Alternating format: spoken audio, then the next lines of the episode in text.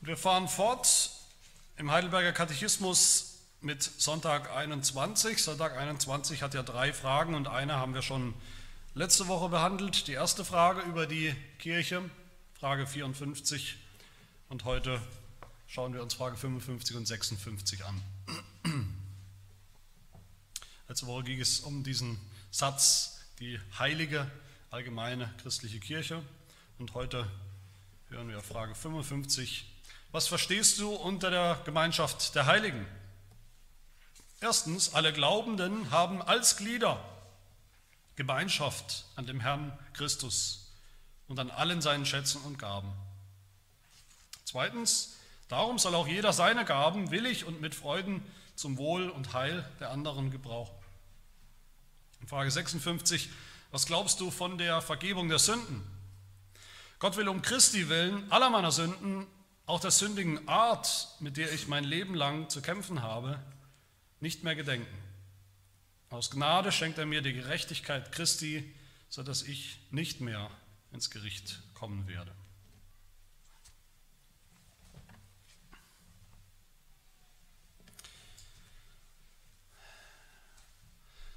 Ein Problem, ein Grund, warum viele Menschen nicht mehr in die Kirche gehen, den Kontakt zur Kirche verloren haben, nicht das geringste Interesse haben, sich weigern, förmlich jemals noch ihren Fuß in die Kirche zu setzen, und zwar mit vollem Recht, ist die Scheinheiligkeit der Kirche. Die Scheinheiligkeit der Kirche. Einerseits behauptet die Kirche doch, die christliche Kirche behauptet, heilige Kirche zu sein. Und andererseits hören wir ständig, jeder, der, der Ohren hat und Augen hat, sieht und hört ständig, wie unheilig die Kirche wirklich ist. Wir hören immer wieder, ständig eigentlich, von einem neuen Missbrauchsskandal in der römisch-katholischen Kirche, wo wieder Kinder missbraucht wurden oder wo herauskommt, dass Kinder über Jahre, Jahrzehnte missbraucht worden sind von sogenannten Geistlichen, von Priestern. Und auch in evangelischen, in evangelikalen Kreisen ist es fast an der Tagesordnung, dass wir von Skandalen hören, hören, wie die Pastoren, Leiter, Superstars fallen in schlimme Sünde. Natürlich sind all diese Dinge tatsächlich ein Problem, ein echtes Problem. Und mit Recht zeigt die Welt darauf, mit Recht zeigt, zeigt die Welt darauf und sagt, das soll heilige Kirche sein. Ich denke, wir, wenn wir noch ein bisschen einen Funken Anstand und Vernunft haben, können nur zustimmen bei diesen Gedanken, bei dieser Kritik. Aber auf der anderen Seite möchte ich diesen Leuten, diesen Skeptikern, die sagen, warum soll ich überhaupt noch in die Kirche gehen, möchte ich ihnen auch noch was anderes gerne sagen, tue ich auch wann immer ich die Gelegenheit habe, nämlich dass sie da auch was falsch verstehen, was die Kirche angeht. Wenn sie meinen, die Kirche, das muss doch der Ort sein, wo nur reine, heilige Menschen aufeinandertreffen und nur lauter heilige und reine Dinge tun.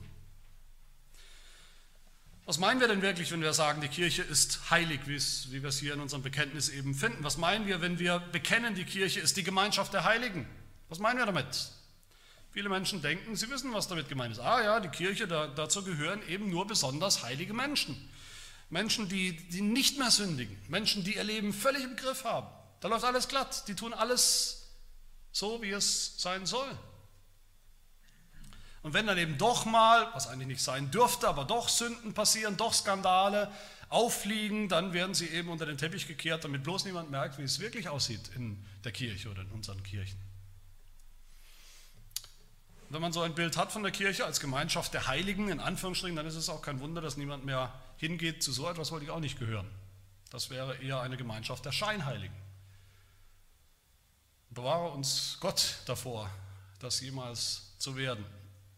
Ich fürchte, das ist auch ein sehr katholisches Bild von der Kirche. Die Kirche ist der Ort der Heiligen, nach dem katholischen Verständnis, also der wirklich Heiligen, der Mutter Theresas und der anderen heiligen und unantastbaren, der unantastbaren Priester, die so heilig sind, dass man gar keine Kritik üben darf. Wenn man meint, man hätte sie beim Sündigen ertappt, dann muss man sie getäuscht haben, weil sie sind ja heilig. Und ich als Normalsterblicher darf nach, in diesem Bild, in diesem Verständnis von Kirche, darf ich überhaupt nur in die Kirche, werde überhaupt nur toleriert oder, oder äh, akzeptiert, wenn ich irgendwie in Verbindung komme mit diesen Heiligen, wenn ihre Heiligkeit, ihre tatsächliche strahlende Heiligkeit irgendwie auf mich abfärbt. Aber was ist das echte, das biblische Bild von Kirche? Das ist nicht, die Kirche ist nicht nach, der, nach dem Wort Gottes die Hall of Fame der, der heiligsten Menschen, die jemals über die Erde gelaufen sind. Die Kirche ist ein Krankenhaus. Die Kirche ist ein Sanatorium von Menschen, die allesamt wissen, dass sie nicht heilig sind. Die Kirche ist ein Ort, wo Menschen sich tummeln, die eben ihr Leben nicht im Griff haben, die schon gar nicht alle ihre Sünden im Griff haben. Die Kirche ist eine Gemeinschaft von Sündern. Das ist nicht nur die Realität, das ist auch biblische Lehre.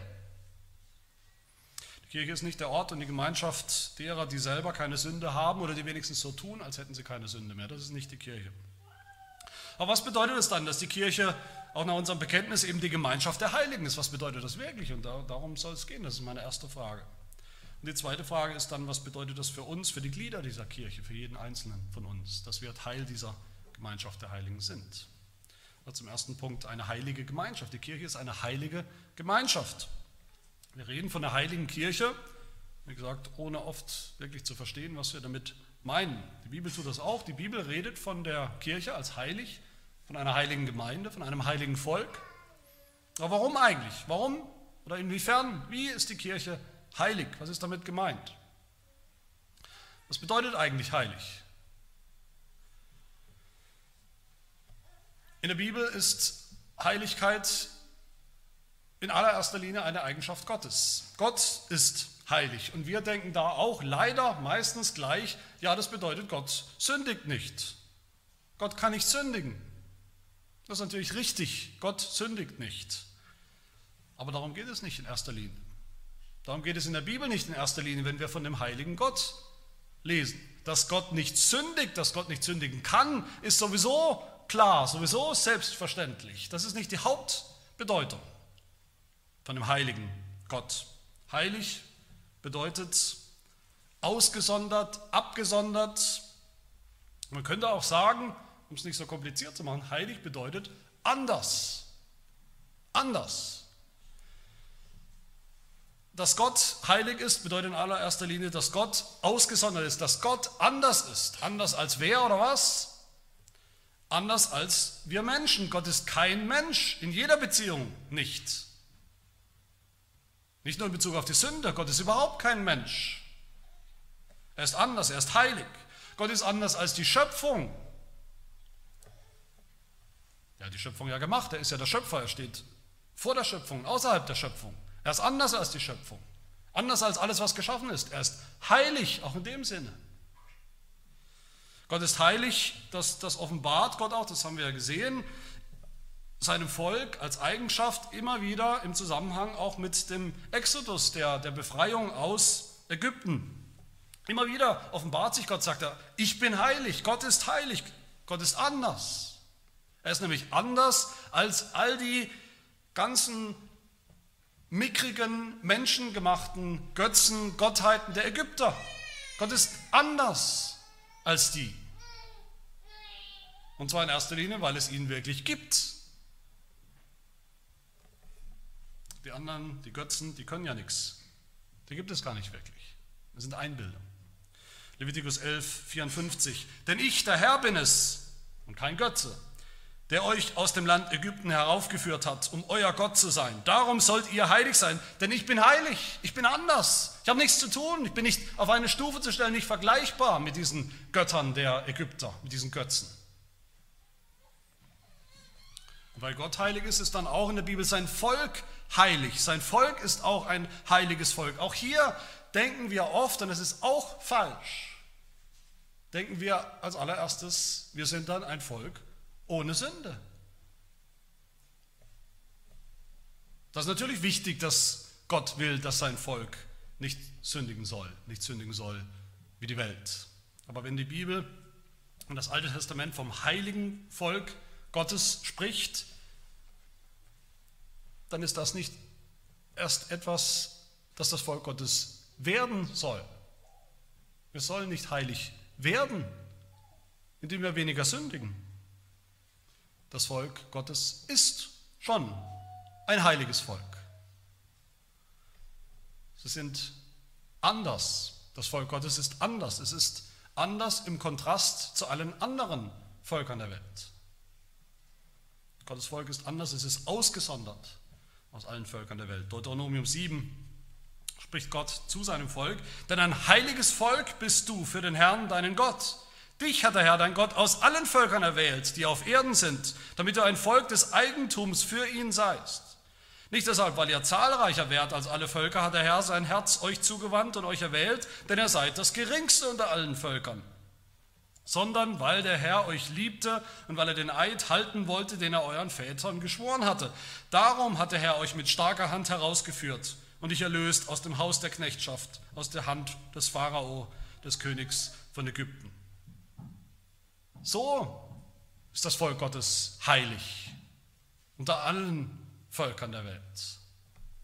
Heilig ist ausgesondert, auserwählt aus allen Völkern. Gottes Volk hat eine eigene Geschichte, die so kein anderes Volk hat, eine heilige Geschichte. Es hat einen anderen Gott als alle anderen, einen heiligen Gott. Und es lebt dann auch anders als ein heiliges Volk, ein Volk von Priestern.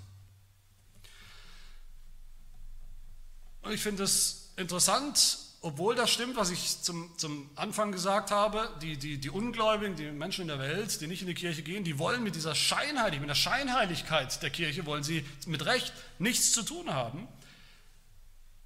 Aber gleichzeitig mit dieser echten biblischen Bedeutung von Heiligkeit, das sieht schon anders aus. Selbst völlig unreligiöse, unkirchliche Menschen sehnen sich nach etwas Heiligem. Überall, in allen möglichen Formen. Die meisten Menschen kennen sowas wie heilige Orte. Ein Ort, der ihnen besonders heilig ist. Ein Ort, wo sie sich mal zurückziehen, wenn sie wirklich über grundsätzlich über ihr Leben mal nachdenken wollen, wo sie vielleicht irgendwelche Erfahrungen suchen, die sie sonst nicht haben. Ich glaube, alle Menschen, können wir sagen, haben einen Hunger, einen Hunger nach Kontakt mit dem Heiligen, das anders ist, so anders als alles, was wir sonst kennen, uns selbst und diese Welt, diese Schöpfung. Wir alle suchen nach Wegen, alle Menschen suchen nach Wegen, aus, der, aus dem profanen, alltäglichen, mal wenigstens für einen Augenblick zu entfliehen. Und die Kirche ist so ein heiliger Ort. Im Alten Testament finden wir heilige Orte, immer wieder. Schon ganz am Anfang, Eden war ein heiliger Ort, eine heilige Stätte mitten in der Welt, mitten in der Schöpfung. Da ist der Ort, wo der brennende Dornbusch stand, den Moses sieht, ein heiliger Ort. Da sind immer wieder Orte, wo heilige Altäre, kleine Heiligtümer aufgebaut werden sollen im, im, Alten Testament. Die Stiftshütte natürlich, die Stiftshütte ist ein Heiligtum, ein ganz wichtiger heiliger Ort und natürlich dann der Tempel, der Tempel mit seinem, mit seinem abgegrenzten Heiligtum, mit seinem Allerheiligsten, einem ganz, ganz zentraler heiliger Ort im Alten Testament, in der Geschichte des Volkes Israel. Und einerseits wissen wir natürlich, Heute, wir wissen aus dem Neuen Testament, dass es sowas nicht mehr gibt. Es gibt keine eigentlichen heiligen Orte mehr und andere unheiligen Orte, wo wir nicht hingehen dürfen. In Johannes 4, Johannes Evangelium Kapitel 4, da spricht Jesus mit einer Frau, die ihn fragt, wie ist das eigentlich mit diesen heiligen Orten? Unsere Väter haben auf diesem Berg angebetet und ihr sagt, in Jerusalem sei jetzt der Ort, wo man anbeten soll. Was ist jetzt der eigentliche heilige Ort, wo wir hin pilgern sollen, wo wir den wahren Gott und Messias anbeten sollen. Und Jesus sagt zu, zu, zu ihr, zu dieser Frau, Frau, glaub mir, es kommt die Stunde, wo ihr weder auf diesem Berg noch in Jerusalem den Vater anbeten werdet. Aber die Stunde kommt und ist schon da, wo die wahren Anbeter den Vater im Geist und in der Wahrheit anbeten werden. Denn der Vater sucht solche Anbeter. Gott ist Geist. Die ihn anbeten, müssen ihn im Geist und in der Wahrheit anbeten, nicht in Jerusalem oder auf dem Berg oder wo auch immer. Das bedeutet eben auch, dass es keinen echten heiligen Tempel mehr gibt in Jerusalem oder sonst irgendwo, wo wir uns hinschleppen müssten, hinpilgern müssten, wie es übrigens in fast allen anderen Religionen der Fall ist. Aber es das heißt natürlich nicht, dass es im Neuen Testament, in unserem Glauben, christlichen Glauben, keine heiligen Orte mehr gibt. Wir sind jetzt ein geistliches Haus, sagt die Bibel. Die Gemeinde, ein geistlicher, ein heiliger Tempel. Da, wo die Gemeinde sich versammelt, Egal wo das ist, wo die Gemeinde Jesu Christi sich versammelt, wo sie zusammenkommt, ob das in einer, in einer Turnhalle ist, in einer Schule oder ob das in einer wunderschönen Kathedrale ist. Da ist ein heiliger Ort. Wo das Wort Gottes gepredigt wird, das so anders ist als alle anderen Worte der Welt. Die heilige Schrift, die andere Schrift, anders als alle anderen Schriften. Wo das Wort Gottes gepredigt wird, da ist ein heiliger Ort wo die heiligen Sakramente, wie wir sie auch nennen, dargereicht werden. Die Taufe, das Herrnmahl, wie heute auch gleich beim, beim Abendmahl. Da ist ein heiliger Ort. Die Taufe ist heilig, sagen wir, weil das Wasser natürlich ganz normales Wasser ist, aber für einen anderen heiligen Zweck. Und das Herrnmahl ist heilig weil wir da ganz andere Portionen essen, auch normales Brot, normalen Wein, aber andere Portionen, nicht damit unser Bauch, Bauch voll wird, sondern damit unsere Seele, unser Glaube gestärkt wird. Wir essen anders, wir essen nicht mit dem Mund vor allem, sondern wir essen vor allem mit dem Glauben, damit die Seele gestärkt wird. In diesem Sinne ist die Kirche eine heilige, eine andere, eine ausgesonderte Kirche, ein heiliges Volk, das anders ist als alle anderen Völker, als alle anderen Menschen der Welt. Und unser Katechismus sagt jetzt zwei Dinge über diese heilige Kirche. Er fragt uns, was verstehst du unter der Gemeinschaft der Heiligen? Und das erste ist, erstens, alle Glaubenden haben als Glieder Gemeinschaft an dem Herrn Christus und an allen seinen Schätzen und Gaben. Ich habe letzte Woche, wer sich erinnert, so betont, versucht zu betonen, dass es keinen Christen gibt, ohne Kirche. Dass niemand sagen kann, ich habe Gott zum Vater, ich glaube an Gott, ich bin ein Kind Gottes, der nicht gleichzeitig die Kirche zur Mutter hat, zur geistlichen Mutter. Und das sehen wir hier auch wieder. Was ist da ein Christ? Ein Christ ist ein Mensch, der zu Christus gehört. Ein Christ ist einer, der zu Jesus Christus gehört. Und wie der Heidelberger hier sagt, der Gemeinschaft an dem Herrn Christus und an allen seinen Schätzen und Gaben hat. Gemeinschaft an Christus, Anteil an Christus, zu Christus gehören. Das ist ein Christ. Aber der Heidelberg sagt dann was, was uns vielleicht überrascht. Es sollte uns nicht überraschen, aber ich glaube, es überrascht uns, wenn wir das ernst nehmen. Das Anteil an Christus, dass er uns gehört, das haben wir nur als Glieder der Kirche. Der Katechismus sagt, alle Glaubenden haben als Glieder, als Glieder der Kirche, Gemeinschaft an dem Herrn Christus und allen seinen Schätzen. Und nur so. Was heißt das? Heißt das, ich kann nicht auch allein glauben an Jesus Christus? Doch, das kann ich, das muss ich auch. Jeder muss selber glauben, jeder muss immer glauben, nicht nur sonntags, nicht nur in der Kirche, wir müssen immer glauben. Aber wo bekommen wir denn Christus? Wo bekommen wir Christus? Mit allen seinen Schätzen und Gaben. Was sind seine Gaben? Das ist, was Gott uns gegeben hat, um den Glauben zu erzeugen in uns, um den Glauben zu stärken. Was ist das? Das ist doch die Predigt. Und das sind die Sakramente. Das sind die Mittel, die Gnadenmittel, die Gott gebraucht. Die Predigt, die Taufe, das Abendmahl, das Herrenmahl. Und nichts davon können wir uns selbst allein in unserer Privatsphäre, in unserem stillen Kämmerlein selber geben. Nichts davon. Das bekommen wir, das wird uns ausgeteilt in der Gemeinde, in der wir Glieder sind. Alle Frömmigkeit zu Hause, im Privaten, jedes Bibellesen, auch wenn es noch so fleißig ist, kann nicht die Predigt in der Gemeinde Jesu Christi durch einen Prediger ersetzen. Meine Gebete, auch wenn sie noch so wichtig und, und fleißig sind, können niemals das gemeinsame Gebet der Gemeinde im Gottesdienst ersetzen. Niemals. Nichts, was ich privat glaube und tue kann jemals die Sakramente ersetzen. Das Evangelium, die Verheißung des Evangeliums, die Gott uns macht, was er uns versprochen hat, vielleicht überrascht uns das auch, wenn ich sage, alle Verheißungen des Alten Testaments und des Neuen Testaments, alle Verheißungen in der Bibel gelten nur dem Volk Gottes. Sie gelten nur der Gemeinde. Die Verheißungen der Bibel sind immer plural.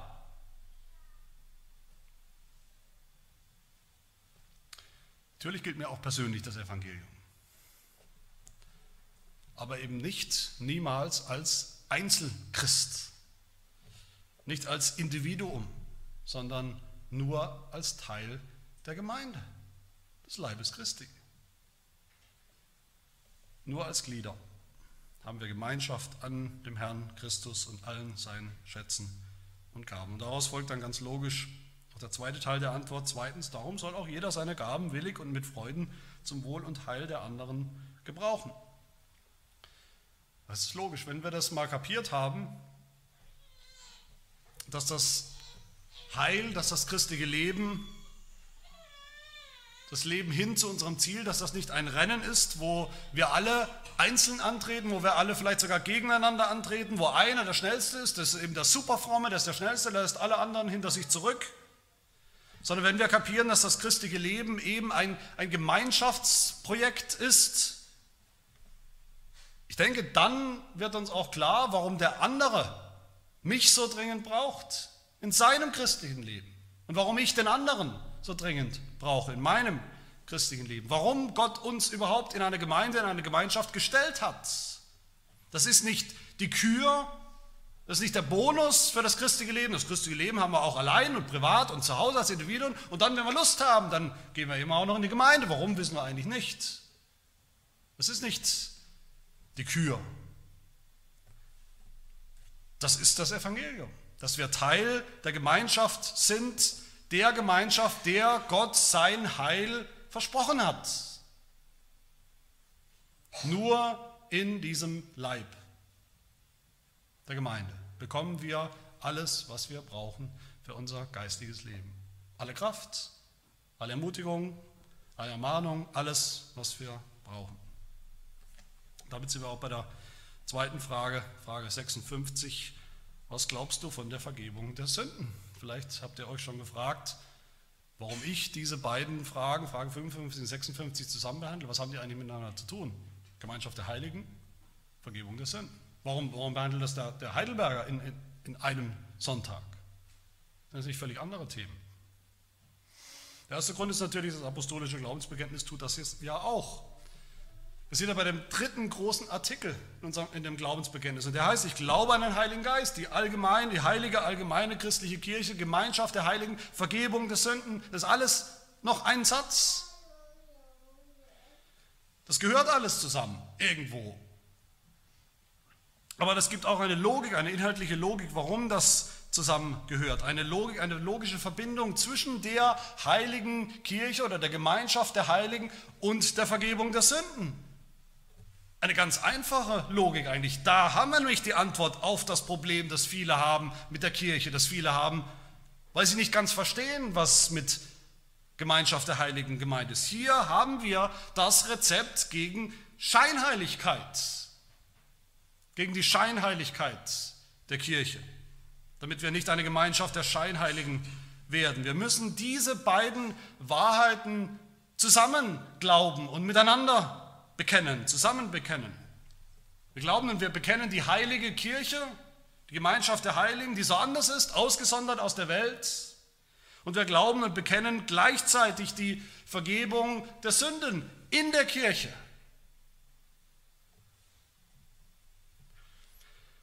Wenn wir wirklich glauben würden, dass die Kirche der Ort ist, wo nur die Menschen zusammenkommen, die ihr Leben im Griff haben, die nichts mehr falsch machen, die keine Fehler mehr machen, schon gar nicht mehr sündigen gegen Gott und gegen Menschen, Warum um alles in der Welt sollten wir noch diesen Artikel bekennen, die Vergebung der Sünden?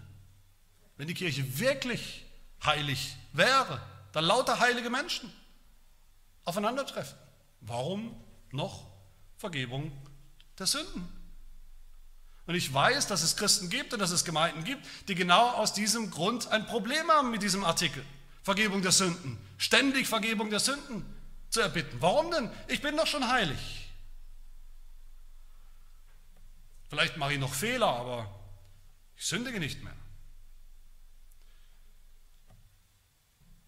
Wenn wir auf uns schauen, auf die Glieder der Kirche, auf die Menschen in der Kirche, auf uns selbst als Glieder der Kirche, dann sollten wir die allerersten sein, die bekennen die Vergebung der Sünden, weil wir wissen, wie bitter wir sie nötig haben.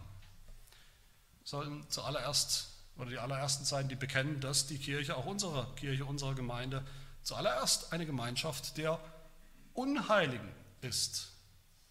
Der Unheiligen Heiligen.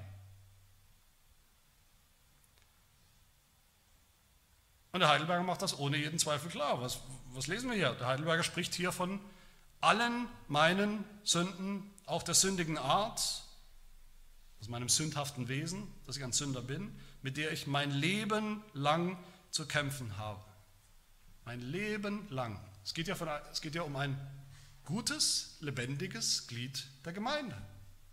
Jedes lebendige, ordentliche Glied der Gemeinde hat dieses Problem hat sein Leben lang zu kämpfen mit Sünden. Auch als Christ. Gerade als Christ.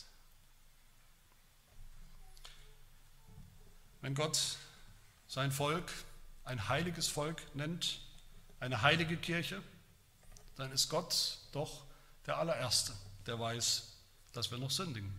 Und wie? Er weiß es und er lässt uns das nie vergessen. Er sagt in 1. Johannes 1, wenn wir sagen, dass wir keine Sünde haben, so verführen wir uns selbst. Und die Wahrheit ist nicht in uns. Wenn wir sagen, dass wir nicht gesündigt haben, so machen wir ihn zum Lügner. Gott weiß, wie unheilig wir sind. Und deshalb haben wir täglich die Vergebung der Sünden nötig. Jeder Einzelne von uns. Und auch hier will ich nochmal was deutlich sagen, auch wenn es vielleicht überraschend oder schockierend klingt. Es ist trotzdem richtig und trotzdem biblisch. Auch diese Vergebung der Sünden haben wir und bekommen wir nur in der Gemeinde. Nur als Glieder der Kirche, nur als Glieder des Leibes Christi. Wo sonst sollten wir Vergebung suchen? Wo sonst sollten wir Vergebung finden? als in Jesus Christus, verbunden mit Jesus Christus. Ja, die Vergebung der Sünden ist einer dieser Schätze und Gaben Christi, von denen hier die Rede ist, die wir eben nur als Glieder der Gemeinde bekommen. Die fortwährende Zusprache der Vergebung der Sünden. Die fortwährende Zusage der Vergebung der Sünden, die wir ja auch fortwährend begehen. Das können wir uns nicht selber geben. Wir können uns natürlich zu Hause hinstellen vor den Spiegel und sagen, ich vergebe dir alle deine Sünden. Aber das ist nicht dasselbe wie das, was wir in der Gemeinde zugesprochen bekommen. Das ist nicht dasselbe wie die Vergebung der Sünden, die Zusage der Vergebung unserer Sünden, die wir empfangen in der Gemeinde durch unsere Geschwister, durch die Amtsträger, die uns immer wieder neu das zusagen im Namen Jesu. Aber selbst mit dieser Vergebung der Sünden, von der hier die Rede ist, so wichtig und so wunderbar das ist, selbst damit sind noch nicht alle unsere Probleme gelöst. Was ist denn das Evangelium? Ich frage normalerweise alle zukünftigen Mitglieder der Gemeinde, alle, die Mitglieder der Gemeinde werden wollen, ich habe wahrscheinlich die meisten von euch gefragt, was ist das Evangelium? Und manchmal sind wir nervös dann und denken, das müssen wir doch eigentlich genau wissen. Und weil wir es so genau wissen müssen, sind wir nervös und es fällt uns nicht mehr ein. Meine Kinder habe ich auch oft gefragt, was ist eigentlich das Evangelium? Und ich sage dann immer wieder, das Evangelium ist nicht eins. Das Evangelium ist nicht eine Sache. Das Evangelium ist nicht ein Ding, sondern zwei. Das Evangelium sind zwei Sachen. Das Evangelium macht nur Sinn als, als Antwort auf unser Grundproblem. Das Evangelium ist die Lösung unseres Grundproblems. Und das Grundproblem, was wir haben als Sünder, hat ja auch zwei Teile dass wir Sünder sind, dass wir gesündigt haben. Das ist das erste Problem. Aber das zweite Problem ist, dass wir als Sünder auch gar nicht mehr Gott, Gott gehorsam sein können, nicht mehr heilig leben können, nicht mehr das Gesetz erfüllen können, wie wir es eigentlich sollten. Ich mache das immer wieder gern deutlich mit einem Kontostand. Ein Kontostand auf der Bank, das kennen wir alle. Wir kennen alle den, unseren Kontostand, mehr oder weniger gut oder genau. Wir wissen, dass da manchmal schwarze Zahlen stehen auf unserem Kontostand, manchmal rote Zahlen, hoffentlich öfter schwarze als rote. Schwarze Zahlen, das ist positiv, das ist, das ist unser Guthaben. Rote Zahlen, das ist nicht positiv, das sind unsere Schulden. Und als Sünder haben wir jede Menge rote Zahlen, jede Menge Schulden, jede Menge Sünden vor Gott. Und darauf ist das Evangelium die Antwort. Das Evangelium hat eine Antwort darauf. In Jesus haben wir die Vergebung von all unseren Sünden. In Jesus haben wir, sind uns all unsere roten Zahlen ausgelöscht worden. Komplett gelöscht. Wie der Heidelberger hier sagt, Gott will um Christi willen aller meiner Sünden, auch der sündigen Art, mit der ich mein Leben lang zu kämpfen habe, nicht mehr gedenken, aus und vorbei, ausgelöscht. Und das ist wunderbar. Das ist die Vergebung unserer Sünden, das Wegnehmen von allen roten Zahlen. Aber das reicht noch nicht für den Himmel, für niemanden. Das hat noch nie jemanden in den Himmel gebracht.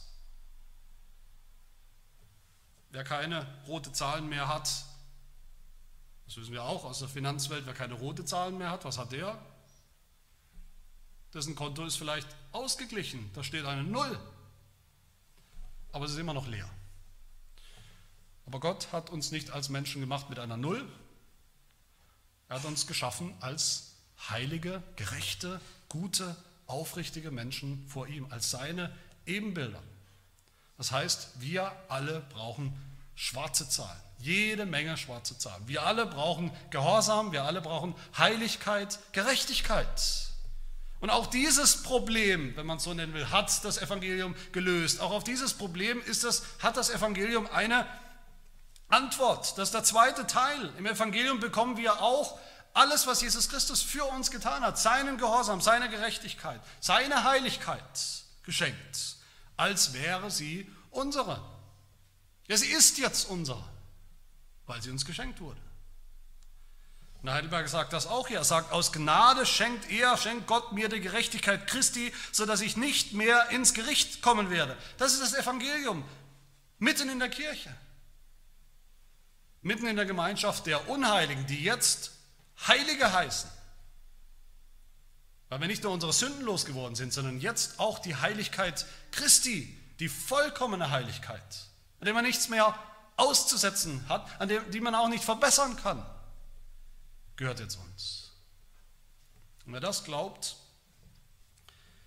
wer glaubt an die heilige Kirche, eine heilige Gemeinschaft, Gottes auserwähltes Volk aus der Welt, wer glaubt an die Vergebung der Sünden, wer glaubt, dass uns in der Kirche alles geschenkt wird, was Jesus Christus getan und vollbracht hat. Vergebung der Sünden, unserer roten Zahlen, und seine positive, echte Heiligkeit, die die schwarzen Zahlen. Dass uns das ein für alle Mal und vollkommen in vollkommenem Maß geschenkt wird, der kann dann auch bekennen und glauben, dass er zu dieser Gemeinschaft der Heiligen gehört, ohne jeden Anflug von Scheinheiligkeit, ohne sich selbst besser machen zu müssen, ohne vortäuschen zu müssen, dass wir etwas werden, was wir nicht sind dann sind wir heilig.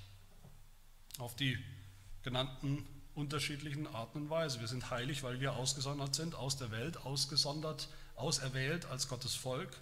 Aus dieser gefallenen Schöpfung sind wir schon herausgenommen und schon Teil der neuen Schöpfung Gottes.